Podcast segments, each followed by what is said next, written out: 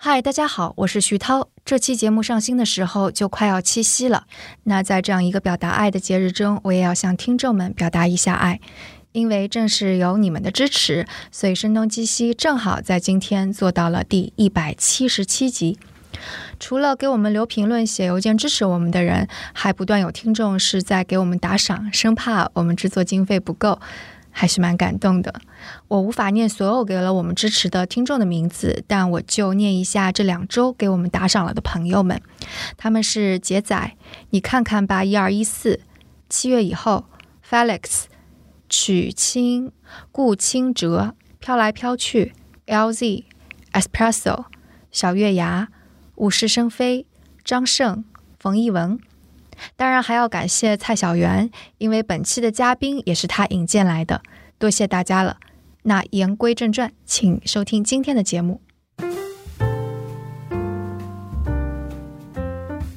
嗨，大家好，欢迎收听《声东击西》，这是一档由一群渴望多元视角并用发问来进行探索的人为您带来的节目，带你看不一样的世界。我是徐涛。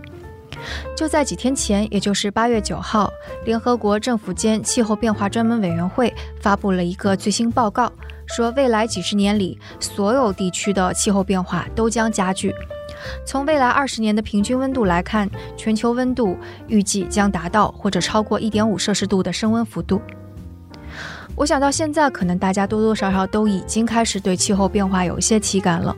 例如前段时间河南多个城市突如其来的暴雨，造成了非常多的悲剧，让每个人都很揪心。还有今年北方春天，先是沙尘暴，后来又有异常多的雨水，都让我们觉得天气变得怪怪的。所以我想普通人因此也都会关心，气候变化究竟意味着什么？是否会给更多的地区，包括我们现在居住的地方，带来更多的极端天气？这会如何影响到我们每个人？我们又应该如何去面对？那讨论这个话题，我们是邀请到了两位非常适合的嘉宾，一位是清华大学地球系统科学系副教授蔡文佳教授。Hello，蔡教授。Hello，大家好。嗯，然后另外一位是绿色和平城市气候风险研究项目负责人，以及中国社科院可持续发展经济学博士刘军岩。Hello，军岩。Hello，大家好。对，其实那个军岩，你到现在还在做着，就是关于这次河南救灾的一些支援，对吧？嗯，没错，呃，我们还会有一些物资定点援助给在新乡的救援团队和一些在地机构。嗯，对，刚刚我们录音之前，军岩还说：“哎呀，我要把救援的事儿搞定，这样我才可以关机两小时。”没错，因为呃，时刻有一些新的变化在进展，然后啊，我们也是希望我们的物资可以最快以及最匹配当地的需求。嗯嗯，所以其实每个城市当这种极端的事情发生的时候，它肯定都是需要很多很多援助的。所以就是我们今天聊的这个话题，还是跟就是气候变化呀，然后极端天气啊这些相关的。因为刚刚我们也说了河南的洪灾这些事情，所以一个很直接的问题就是，是不是现在极端天气就变多了很多？呃，从我的角度来说的话，我们包括我们地球系统科学系本身也是在做气候变化的研究。然后，如果我们去看过去的这样的历史数据的话，这种极端的天气确实是在不断的增加。比方说高温天，以前我包括我们中国气象局出的这个气象公报上面也写，呃，这个中国的高温天会比。呃，八几年的时候会增加这个九到十天，然后包括像降雨也是，我们一九年啊，还有两千年啊，还有包括今年，我们也有这种切身的体会，都是呃达到了历史上的比较高的排名前几位的这样的水平，所以这个都会影响到我们每一个人的这种生活。嗯嗯嗯，所以就比方说，我们可以说一说，类似于最近在发生的哪些。可能它不仅仅是一个偶发的事件，它就是一个极端天气吗？呃，一般来说，我们在比方说在高温上面，会说拿过去的这种夏季的温度来看，然后我可以画一个曲线，然后这个曲线当中，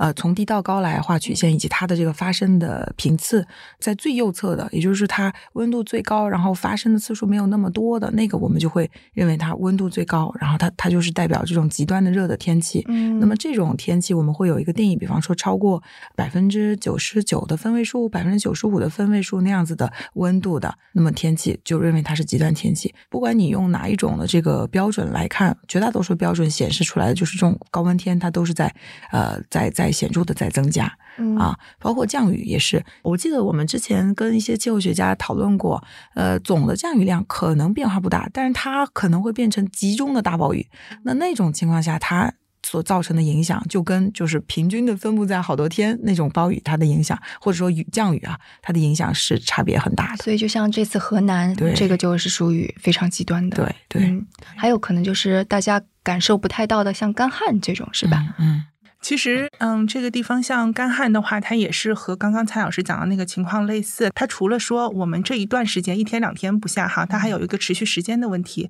所以，一般干旱的话，它有个所谓叫干旱指数，那是它要看在多长的一段时间内，它的降水量或者它的这个湿度是低于平均值的，那它可能造成干旱。那干旱包括气象学意义上的干旱，也包括这个呃农业上的干旱，这两个是不一样的，因为它还要看土壤的这个湿度。嗯，然后所以我看到好像最近真的全球各地都有这种极端天气，比方说在美国的干旱已经在造成山火了，然后我看好像去年到去年和今年夏天的时候，希腊呀、北欧啊一些地方都好像是有极端高温天气，对吧？然后中国可能沙尘暴算是一个极端天气嘛？沙尘暴不算。不应该算沙尘暴，它应该是一个现象。因为呃，如果我们说极端天气的话，它是需要突出它主要是还是指在降水和温度这两个值上面的这个极端性。那因为沙尘暴它是一系列的因素引起的，它包括风，它包括整个大气的环流，然后它包括沙源地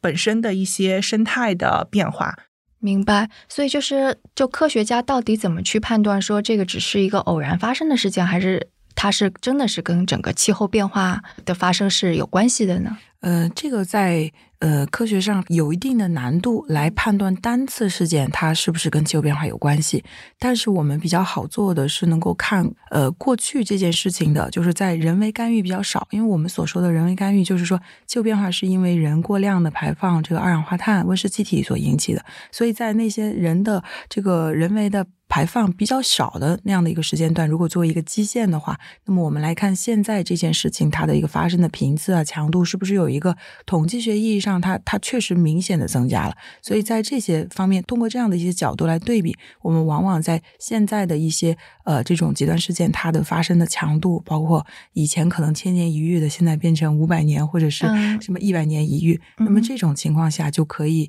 呃去建立这样子的关联，认为它的背后是有人为因素的影响。实际上，在最近有一篇挺好的研究，他就讲这个高温，因为在高温这件事情上做呃气候变化的这个影响分析是相相对来说成熟一点的技术，就发现全球大概有百分之三十七，就这个具体的数字就是三十七。那么这个高温相关的死亡是跟气候变化有关系的。能够说的更详细一点，帮助大家理解吗？就是，嗯，是是怎么说会额外带来？嗯就比方说，如果说原来没有人为干预的时候，也有高温天，对吧？就是以前都也有夏季，那么这个温度所带来的这个人的这个死亡，假设是一百的话，那么看现在的有了人为的这个干预之后，它的一个这种呃气候的这个温度的变化，它它又是长成我们现在观测的这个样子啊，那。相当于它是建立了一个假想的一个没有人为干预的一个活动的这种自然变率的一个情景，所以那个情景下，如果是一百的话，现在这个情景是一百三十七，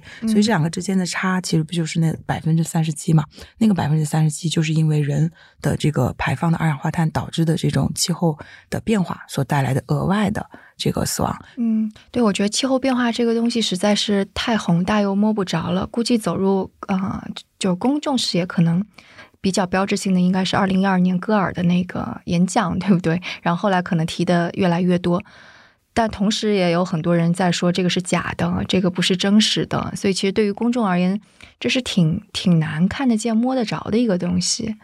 嗯嗯，其实我觉得从一二年以后到现在，那气候变化的议题上面，大家讲的叙事在发生一系列的变化。我记得在一二年还或者一零年以前的话，我们去讲气候变化有有两个非常 iconic 的标志性的一个嗯东西，一个就是北极熊。去讲北极的变化，还有就是讲冰川。那这两个是呃大家最可以直观的感受到气候在变化的两个事物。那在近来的话，大家会越来越多的关注气候变化对人、对社群、对城市离我们更近的这些影响，它在发生，也是可以看到气候科学在演进。那气候科学告诉我们了更多的事实，像蔡老师刚刚讲到的健康的影响，嗯然后我们也看到有包括对基础设施的影响，甚至于对这个历史文物的影响，这些的科学事实也在慢慢的帮我们去剖开，说气候变化到底是怎样的一个事物啊，对我们的这个人，对整个社会是怎样的一个影响。嗯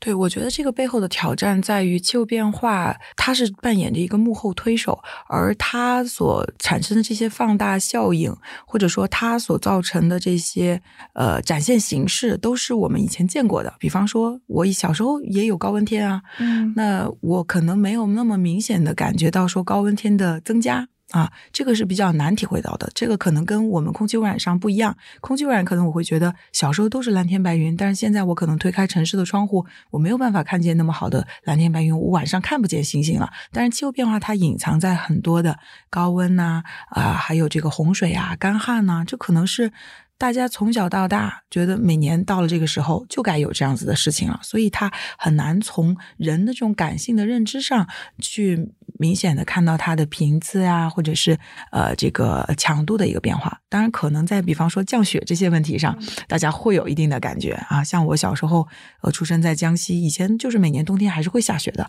但是现在我记得有一年冬天过年的时候都已经二十多度了啊，我们就穿着这个一件单衣，然后就上街还能买到冰棍吃。所以这种都是我觉得还是会有些些的一些体会，但是它不像其他的我们所担心的这些气候事件，或者是这种比方说空气污染这样子的，能让我们有这样的警醒。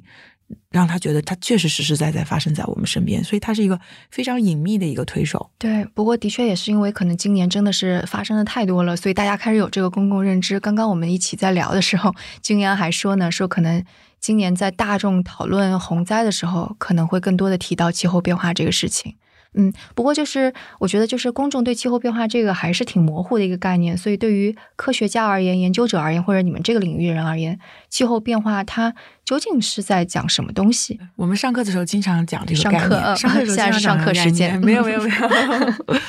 对，因为呃，我们说的不是说今天三度，明天四度，这就叫气候变化了。气候变化它讲的是一个非常长的时间尺度上的它的这个均值，所以你要去跟以前比，往往我们会说跟几十年以前。上百年以前或者更长时间以前的一个平均状态和它的这个波动范围去比，所以如果说当我们观察到这两个方面有一个特别明显的变化的时候，我们就把它定义为气候的变化。所以实际上科学家是从很多的呃圈层，比方说我们看到的这个什么呃生物圈啊、岩石圈啊，然后这个呃水圈呐、等等这些方面，还有包括这个温度这些方面去找到呃这种很多的证据，都证明了就是气候是在变化的。啊、因为就是恰恰是因为我们经常用的是这个平均态，比如说两摄氏度升温、一点五摄氏度升温，用这样的概念去跟公众去讲气候变化的时候，反而让公众觉得这个事情更加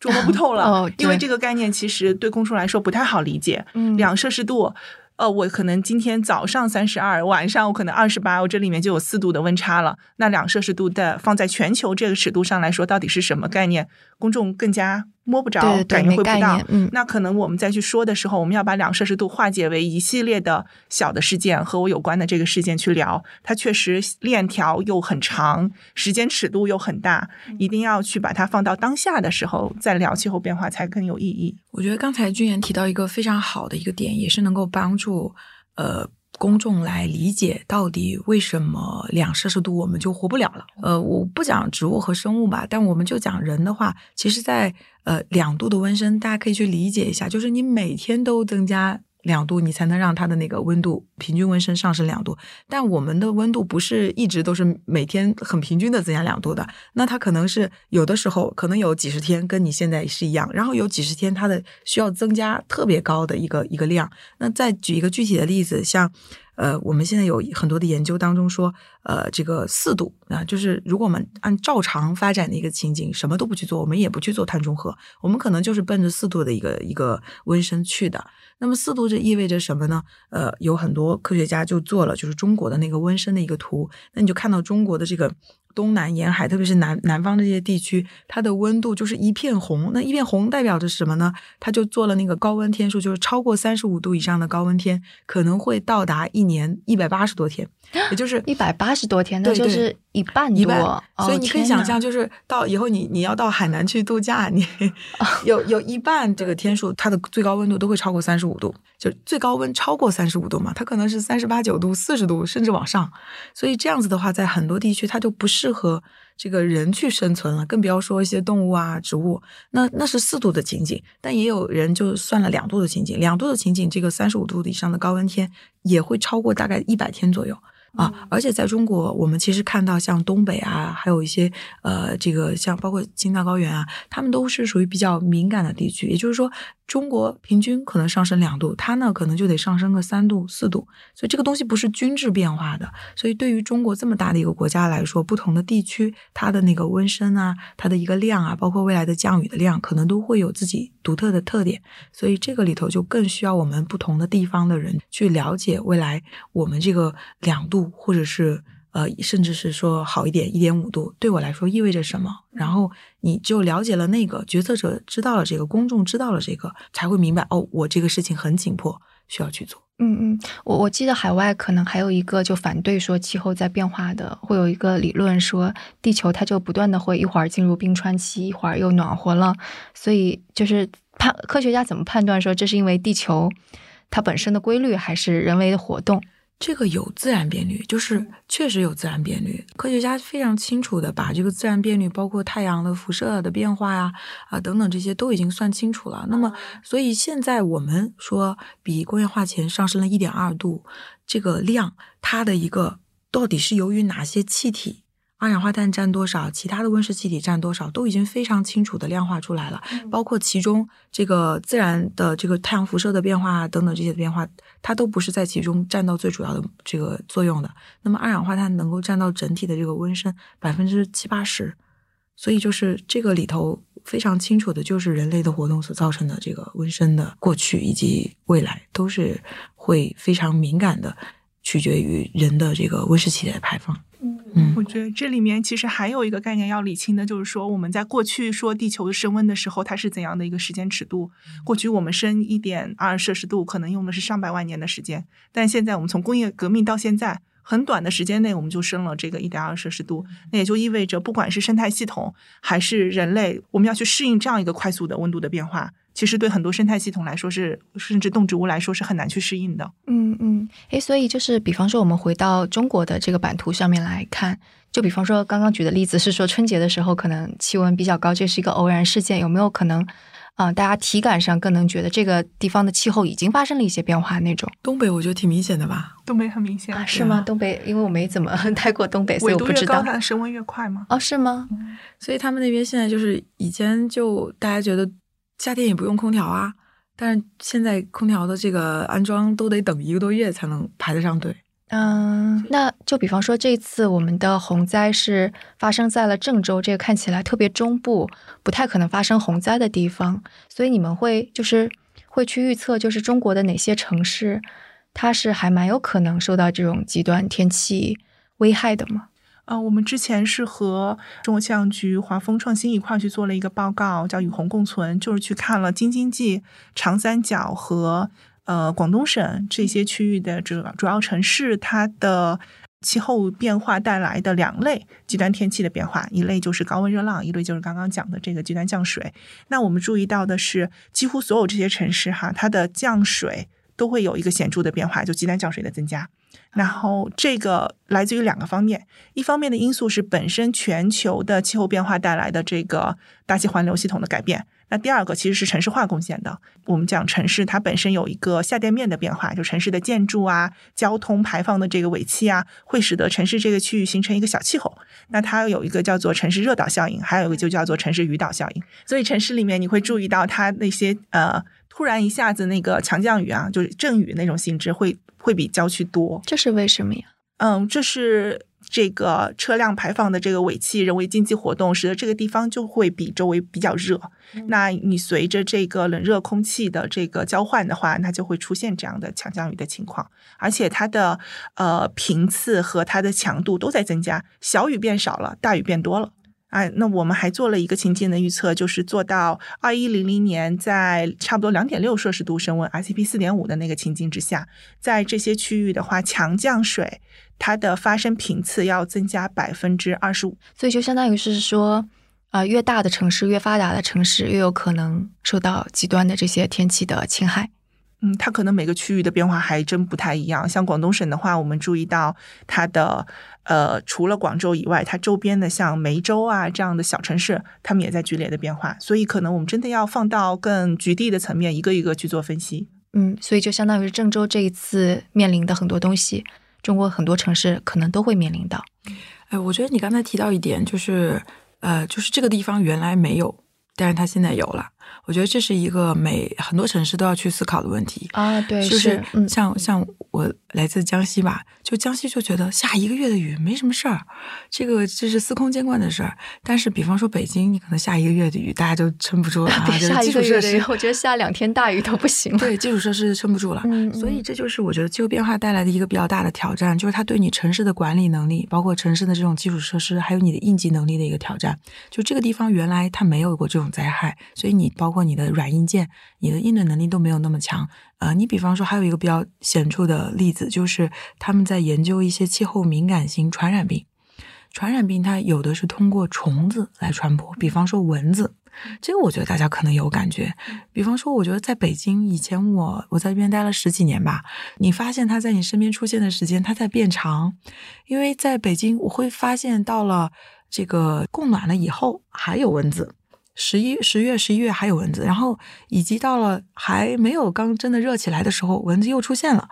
适宜这个蚊子生长的这样的一个区域，它已经在逐渐的北移，特别在中国，它在逐渐的北移。那么他们在流行病上就有一个词儿叫做它的一个媒介效能。就是你可以理解为它的传播能力，就是一个蚊子，它呃叮人的这个能力吧，啊，它提高了百分之三十七，就比以前来说提高了百分之三十七。这个也会有数据。对，这个首先它存活的时间变长了，适宜它生长的地区变大了，然后同时呢，它的这个。温度啊，更适宜它的繁殖和这个去叮人，所以这些方面，蚊子只是一个例子。实际上，我们之前还讨论过，像蜱虫，就是我们曾经有有有几年那个报道还挺热烈的，说这个蜱虫怎么钻到人的皮肤里面去吸血。蜱虫就是相当于啤酒的那个皮，用变成虫字旁。对，特别你在森林里的时候，钻到你的头皮啊，钻到哪去去吸血，然后吸血了之后也很不好处理等等那些，他们也都是跟这个气候非常敏感的，就是气。候会影响到他们的这个生存的区域，所以像这种，嗯，哎，包括中国可能已经认为官方已经消失了的一些疾病，像疟疾啊什么这些，它都是气候敏感性疾病，所以不排除这些呃通过这种媒介来传播的一些疾病，会随着这种气候的变化，然后导致这种呃它们的分布范围的一个变化。嗯，所以这个听起来就是一个会。影响到我们方方面面的事情，但其实我们没有知觉。嗯，它有点像是温水煮青蛙这样的状态，就好比说我们说，呃，每一次的这个极端降水，它是一次性的冲击，我们在这个过去之后可能会有反思，会有行动，但是这种缓慢的变化，我们人为的感知就相对更少了一点。刚刚蔡老师讲到了那个蚊虫，其实还有花粉症等等，这些都是很隐形的气候变化在背后起到作用，然后再发生改变的一些问题。呃，我们可能对于自己的这个正常的生活，我们认为跟气候没有那么大的关联。但实际上，我们可以通过一些科学上的数字告诉我们，其实我们忽略了很多对我们生活产生了重要的影响的这个数字。所以，如果我们从中国人的这个死因的这个数据上面来看，那么全球每年都会发布一个叫《全球疾病负担》的这样的一个报告，这是全球上千位的这个科学家联合起来给每一个国家，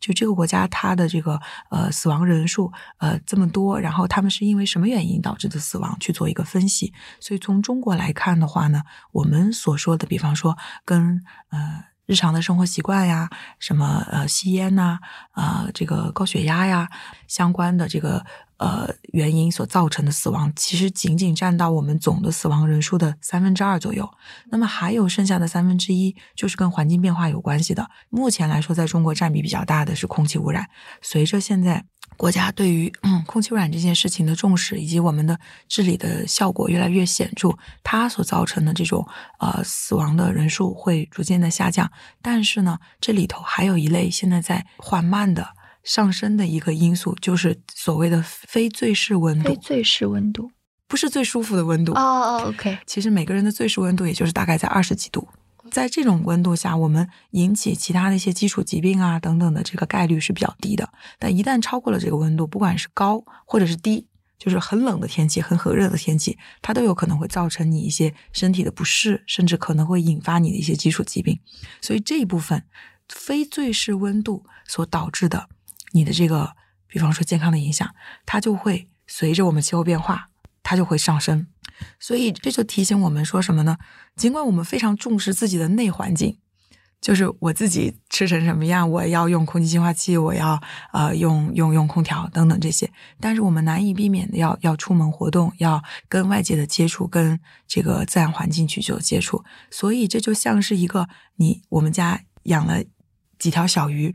我可能非给它最好的食物，我可能给它这个遛遛它啊，给它锻炼，但是我忘了给它换水一样。嗯，就你的这个水的环境不好，你再怎么调整自己的内环境，它都没有办法保证你一个非常健康的一个生活状态。我们其实就是在这个水缸里头的鱼，那么我们周围的环境其实就是这个水缸里头的水。嗯嗯嗯。所以现在要怎么换水呢？我觉得其实，嗯，包括 IPCC 报告啊，然后全球的一些科学家很明确的指出来，就是两条路，一条就是减缓，我们从根源上去减少这个包括二氧化碳在内的温室气体的排放，让我们的温升控制在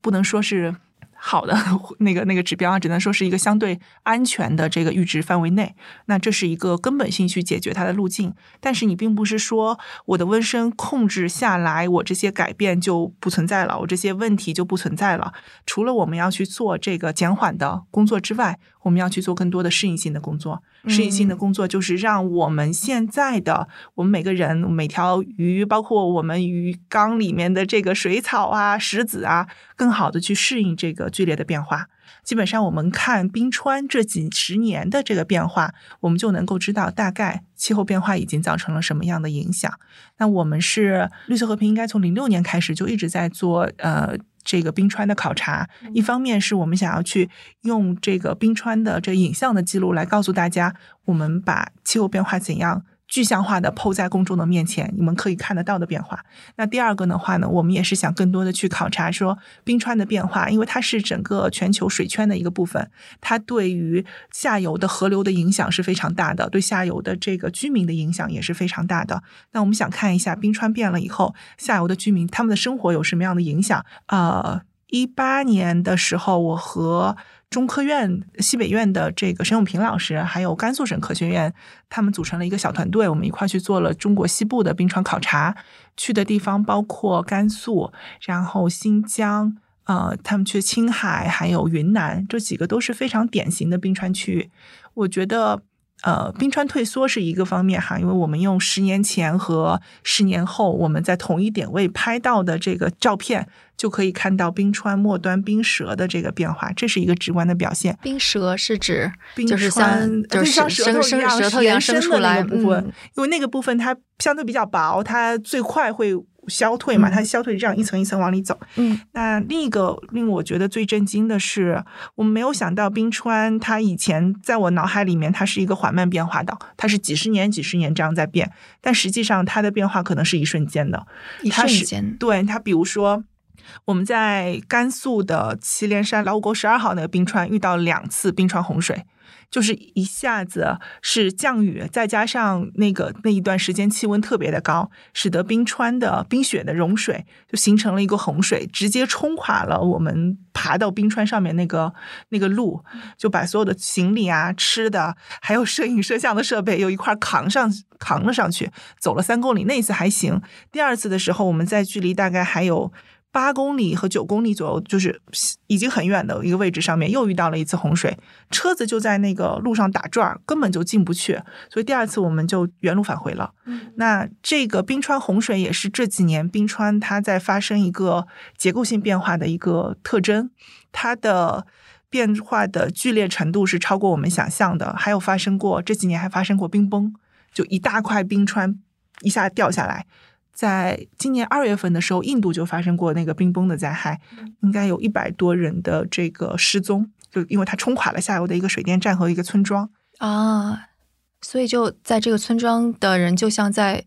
南方一样，他们随时可能会有洪涝灾害的影响。没错，就是。呃，在前几年没装的时候，其实发生过很严重的人员伤亡事故，就房子全部都被冲垮了。这几年装了之后，最起码可以保证人员伤亡减少到最低。嗯嗯嗯嗯，明白。那我们来说一下那个，因为就是前面一个说水质的这个事情，就是我们来在控制碳排放，这个要要简单科普一下吗？控制碳排放吗？对呀，我们可以从人个人的角度吧，因为实际上大家中国的碳排放，就是说从国家控制的一个重点上，也是一些工业的排放啊，我们会觉得跟我们有啥关系啊？但是实际上，呃，我们有很多的测算，那中国为什么需要那么多的钢铁？为什么需要那么多的水泥？为什么需要那么多的电？它其实就跟我们每一个人日常的生活是密切相关的。我到底住一个多多少平米的房子？啊，我是不是需要在全国的多个城市都有着自己的一套房子啊？那么以及我出行的时候，呃，我有没有可能有一些替代的行为？所以实际上，如果我们从每个人的衣食住行这个角度上来说的话，它其实占到中国的这个排放碳排放会非常非常的高。我们用零七年的一个一个数据算出来的，它大概就占到中国的整体的排放的三分之一还多。你说每个人加起来的衣食住行。所以我们生产出来的那些东西，我们提供出来那些服务，它用的电呐，用的这些呃煤炭呐等等，他们占到的排放就有那么多。所以实际上，我们如果说能够在国家的倡导下，包括自己的积极响应下面，不需要的东西我就可以不买，或者说满足那个舒适舒适的那个基本的要求，那可能实际上我们就对这个碳排放造成了非常。重要的一个贡献，嗯，没错，你并不能说它只是单靠单纯的去靠国家政策往下去压压能源结构的改变，去压一些工业的这个变化，因为它中间还存在着一个就是整个产业和整个社会的转型的问题。我还有这么多人的就业要去解决，我还有一些必须的消费，我是一定要去发生的。那在这个时候，把下面底层的公众的这个行动再扣上去的时候，我们可能才能看到一个更完整的这个图景。嗯。就类似于像那个，为什么突然国外或者这几年中国的那个植物肉开始流行起来了，然后资本也愿意进来，可能就跟这个相关，对吧？确实，我觉得在我们的这种需求的引导上面啊，现在呃可能会有一些人认为我们就要过上像欧美啊或者一呃这些人的这种大房子啊，然后一个家庭有好多辆车啊等等这样子的生活。但是实际上，呃，如果我们看中国的，比方说一些城市的建设，也因为这些需求导致了不少的城市病。所以我觉得在我们呃适当的时候啊，去去做更理性的一个引导，我觉得。呃，这个可能对我们自己来说是一个更长远的一种发展路线的选择。嗯嗯，感觉这个也挺难。我觉得这个里面其实是，嗯，经济学上有两个概念嘛，一个是增长的概念，一个是发展的概念。如果我们刚刚提到，就说单说 GDP 或者说那个三驾马车的话，其实很多时候我们是把它放在一个增长的概念上面。但是发展的概念其实是更全面的。那发展它依托的是整个。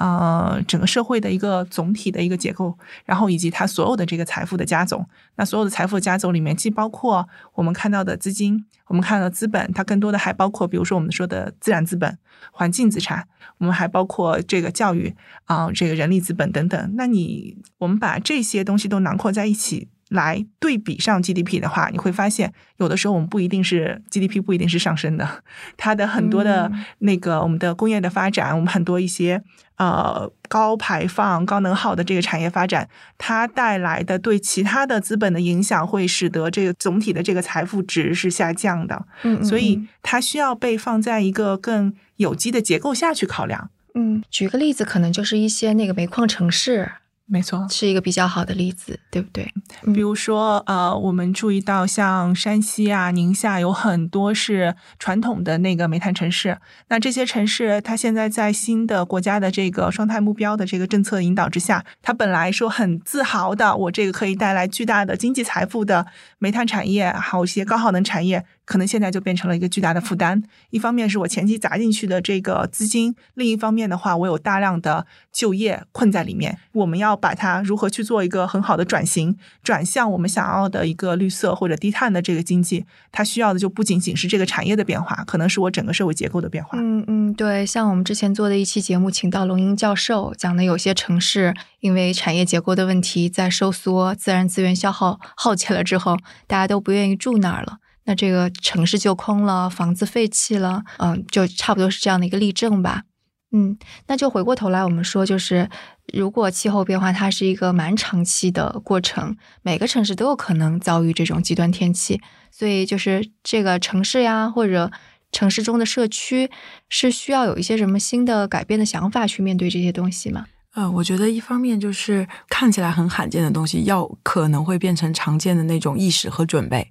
就像这个这次的郑州暴雨，我觉得确实是有很多可以反思的地方。那么我们在做这种预警的时候，你是不是能把这个预警讲明白了？特别是气象局，他可能发了很多道预警，说这个呃暴雨的这个呃量啊已经超过了多少多少毫米啊几百毫米。那普通人怎么可能？包括我，我觉得我都能很难理解，就是这个几百毫米对于我来说意味着什么。但如果你告诉他说，呃，这个这个相当于我们一年的一个降雨量，所以就不能够再按照平常的该上学刚上学该。上班上班，所以这种预警信息的一个传达，我觉得是呃非常的关键的。再就是我们得知道自己的城市脆弱在哪，呃是高温呐，是呃这个干旱呐，是洪水呀，还是说一些呃像一些这个呃虫子带来的传染病啊啊，或者是像呃山火呀啊，或者是像呃台风啊等等。像东北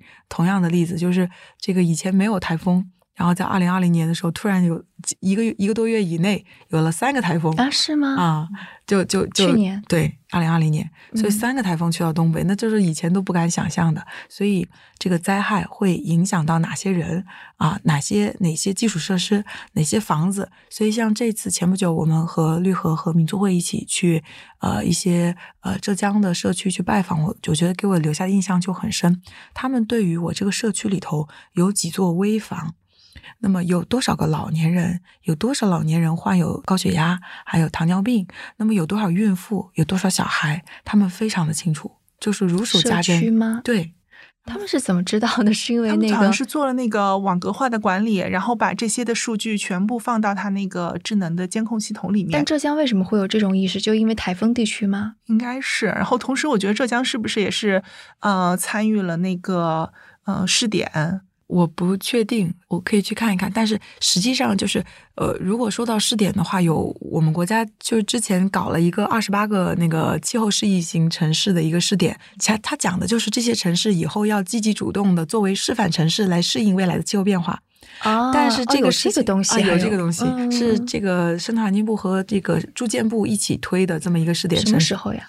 一一六年是吧？嗯，一六年给了他们几年的一个建设期，但是在这个二零年，就是这个试点结束的时候，我们来梳理的时候，你就发现这些城市真的对呃什么叫适应气候变化，什么叫适应行动，都就是都没有一个特别统一的或者说清晰的认识。有一些城市把这个我我发展了多少电动汽车。也作为适应气候变化的行动，但那很明显是一个呃，就减少温室气体排放的一个来替代燃油车，减少温室气体排放的一个行动。那很多城市可能也把像就最多的提到就是海绵城市嘛，就是说我能够应对这种未来的这种把更好的把水资源利用起来啊，然后减少这种城市内涝的情况。但是很多的城市除了这些以外，你说什么是适应气候变化？它其实并没有一个。特别清晰的认识，那实际上在做适应之前的一步，就是你得知道我的危险在哪，我要到底适应什么危险啊？每个城市是不一样的啊，就或者说广东它要适应的是高温、台风啊、什么蚊子什么等等这些。那东北呢，它可能要适应的同样有高温，而对于它来说，三十度就叫高温，三十二度就叫高温，就是不同城市对于高温的定义也是不一样的。啊，所以广东三十五度才叫高温，。甚至更高。嗯嗯，这里头还要结合一些湿度啊等等那些更多的嗯因素。那那东北那可能就有台风，以前没有，但是未来可能会预见到它会越来越多的。是科学家会帮助他们预见到他们可能有这样的危险。对，嗯就是我们现在是有一些这种预估的可能，就是去看到未来的呃温度啊、降水啊，包括说的这些环流啊怎么样变化，然后可以去。预估，当然我们很难准确的告诉他说一百年后或者五十年以后，你这个地方会有多少次台风，但是这个概率啊，我们是可以有一个基基本的判断的，也是也回到你刚才说的，我们怎么去应对它，那科学家是可以做一些工作的。啊，然后在社区上面，我觉得特别需要把好的案例给它宣传出来，然后把它讲成一个很好的故事，让大家都去去学习。所以社区层面也也可以去做更好的应对。其实我是想补充一点，就是因为我们在啊、杭州那个活动之后，不是马上就碰到了那个河南的这次的洪涝，然后我们在我们的文章中间用了一个词叫做。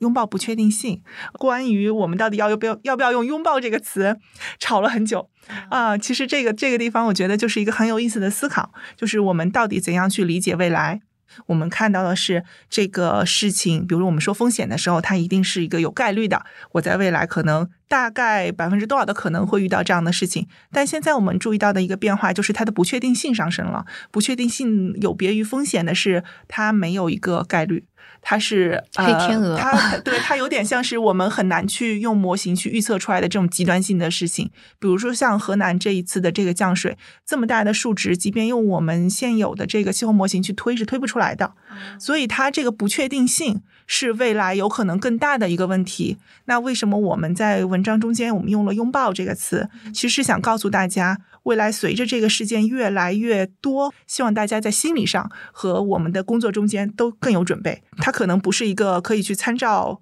这个模板去做的，而是说我们有更灵活机动的一个准备。就像刚刚蔡老师讲到的应急能力，它是我的这个预测出来之后，怎样快速的传导到每一个部门，然后每一个社区和每个个人，这样的整体性的行动才能够更有效的去应对。它应该是一个部门条线，大家打开壁垒、互相整合的一个工作，而且它是要放到城市治理的这个这个框架下去聊了。呃，北京的暴雨，其实我们都在北京嘛，你你会有这种体会，就是气象台给我们发了很多轮的预警嗯啊、然后大家网上会有这样子的这个调侃说，我们大家都在等雨啊，那么雨怎么不来呀、龙王进京，正还没有办下来。这就是不确定性。嗯嗯但是嗯我觉得大家千万不要取笑这种不确定性，或者说拿它来质疑政府的这种能力和科学家的能力，嗯因为嗯有的是超出我们的一个呃预估的范围。但是只要我们做到了这样的预警，我们要真的把这个预警当回事儿。呃，我们看到了它有可能会发生，只不过它可能跑到了人没有那么多的地方，或者是造成的损失没有我们想象的那么大。但是我们确实是在我们条件允许的情况下，要去更积极的去应对它。我觉得确实北京是个很好的例子。七二幺之后，我我自己上班路上注意到的，包括广渠门桥下面，他们都备了那个抽水机。对对对，然后甚至于我知道有一些社区有这个社区工作人员定时去看那个窨井盖儿，对对对就看那个窨井下面，呃，就是下水道那地方有没有物资东西堵塞。对那其实都是有准备。啊，对。嗯，所以听起来这就是一个每个城市要互相学习的一个过程了，因为并不是每个城市都会频繁的遇到这样的极端的事情。比方说郑州这次有了经验，其他的地方向他学习，或者说哪里可以改进的，那就是很重要的一个经验了。对，千万不能把这种说我自己有了切身的伤痛，所以我才知道怎么去应对。那其他的省份、城市说这个东西离我很远，我现在好多手头要处理的紧急事件，我没工夫去搞这个预警预备。我觉得这种心态应该要要要尽可能的摒弃掉。所以，甚至我在想，北京会不会有这样子的情况？哦，我也想了这个问题。所以郑州大雨发生了之后，北京有一次预警，就首先我父母就会告诉我说，北京要下大雨了，你要注意点。明天不要去上班了，就他们会提醒我。然后我自己看着那个通知的时候，就在想，这个雨究竟是个非常大的大雨，会像郑州一样，还是其实就是一般般的雨？然后另外一个是我给我们公司直接买了那个就是紧急救援包，放在我们的 小仓库里边，就里边有各种就防止失温的毯子呀，还有手摇手电筒呀。就赶紧就买了一堆放在那儿，我都还没有开始这样子的一个工作，但是我还是觉得有这种必要性。我觉得就除了说是灾来的时候，我们有一个应急和救灾的这样一个意识之外。嗯，更多的关于整个气候变化的这个风险的问题，这个意识也应该往上走。不要每次大家都是觉得说我就是应急或者应灾，但事实上我们很多的生活的中间的细节，就像蔡老师刚刚讲到的消费行为、生活习惯等等等等，都可以贡献到应对气候变化这整个一个大盘子的这个事情。呃，比如说。我们之前有合作过很多这个来自不同领域的，来自冲浪的，然后呢，来自于做电影的、做文化的。有的人会说，我会知道这个问题之后，我很想和我身边的人去聊一聊气候变化。我聊的角度可能是从我感兴趣的点，从我潜水的点，呃，冲浪等等，我从这些角度去聊这个事情。类似于不要把那个塑料泳镜丢在海里边，对对对，会让珊瑚死亡之类的。其实之前我们录制之前，那个蔡老师还说到了一点，说，呃，其实我们去应对气候变化，可能跟美国人啊或者欧洲人做的会不一样。我们当时举到一个例子是，美国人特别在乎吃牛肉，要不要吃牛肉这个事儿，因为牛对温室气体的排放其实是很大一块儿。嗯，但是在中国可能这不是一个特别大的事儿，反而当时蔡老师是说，中国有一些习惯。反而是应该发扬光大的，蔡老师要不要说一说？对，因为这个欧美啊，他们的主要排放源，呃，是像交通啊、建筑啊这样子的啊。那么农业，当然刚才呃徐涛提到的那个牛羊肉啊、红肉的这个消费，也确实是呃造成了比较多的排放。但在中国呢，我们的像建筑能耗啊，其实是比他们要显著的低的啊。那这个呃，跟我们的这种呃很多习惯有关系。我们认为夏天不需要这个长期的开空调，我们还特别爱通风啊什么。的，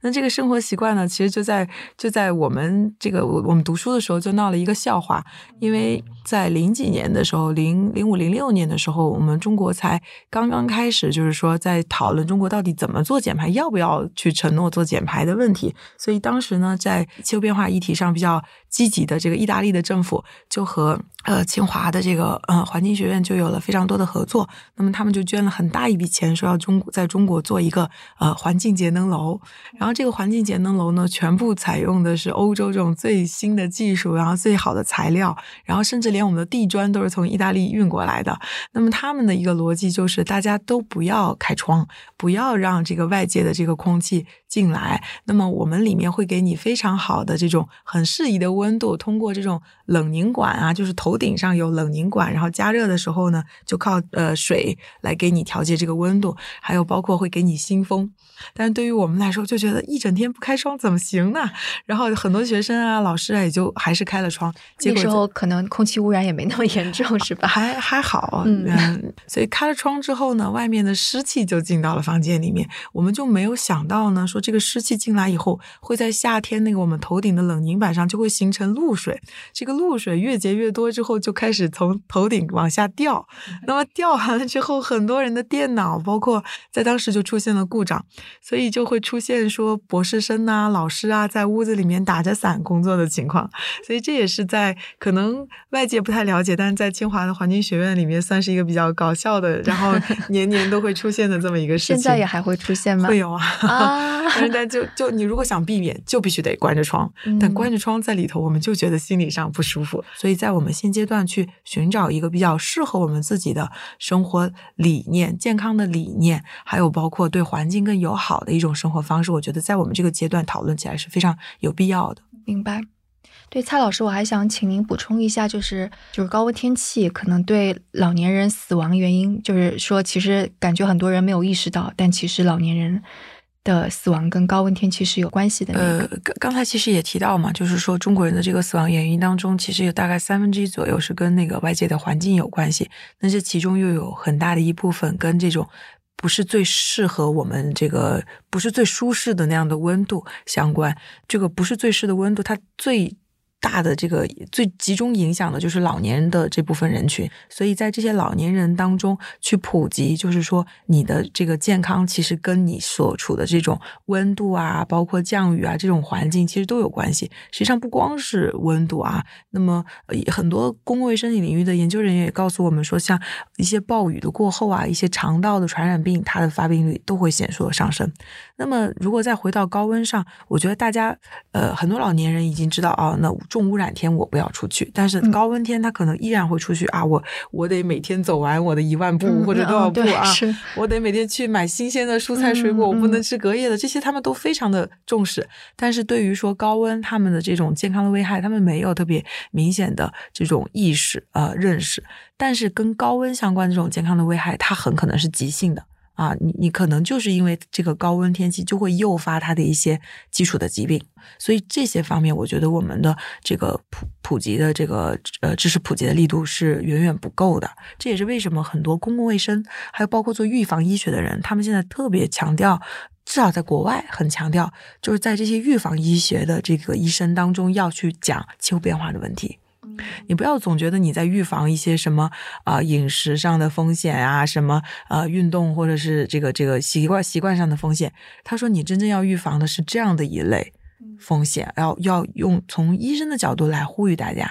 嗯，那对小孩呢？小孩也有啊，他们包括什么手足口病，就是在那个暴雨之后啊，就是这种肠肠道性的传染病就会增加，然后他们也观察到像这种手足口病是比较呃那个呃呃发生率也会上升，还有包括像高温天对于小朋友，包括都对于孕妇，她早产的那个可能性也会增加，嗯，这样子，所以。呃，有很多的脆弱人群啊，是老年人呐，啊，这个孕妇啊，小孩儿，还有刚才说的，在一些户外工作的劳动者，包括呃快快递小哥啊，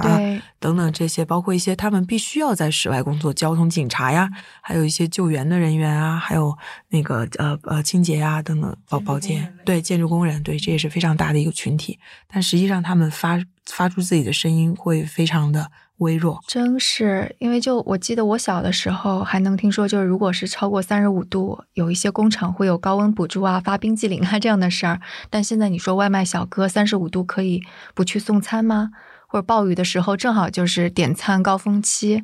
嗯，好吧，那好，那我们的今天的节目也将近尾声了，在最后我想。嗯，问两位一个问题，因为刚刚其实有说到这个事情是跟大家息息相关的嘛，而且可能大家自己能够做些什么是因人而异的，所以我就想问二位，你们自己有没有做一些什么，就是就自己生活当中的事情，其实是你们意识到气候变化这个事情很重大之后做出的行为上的改变。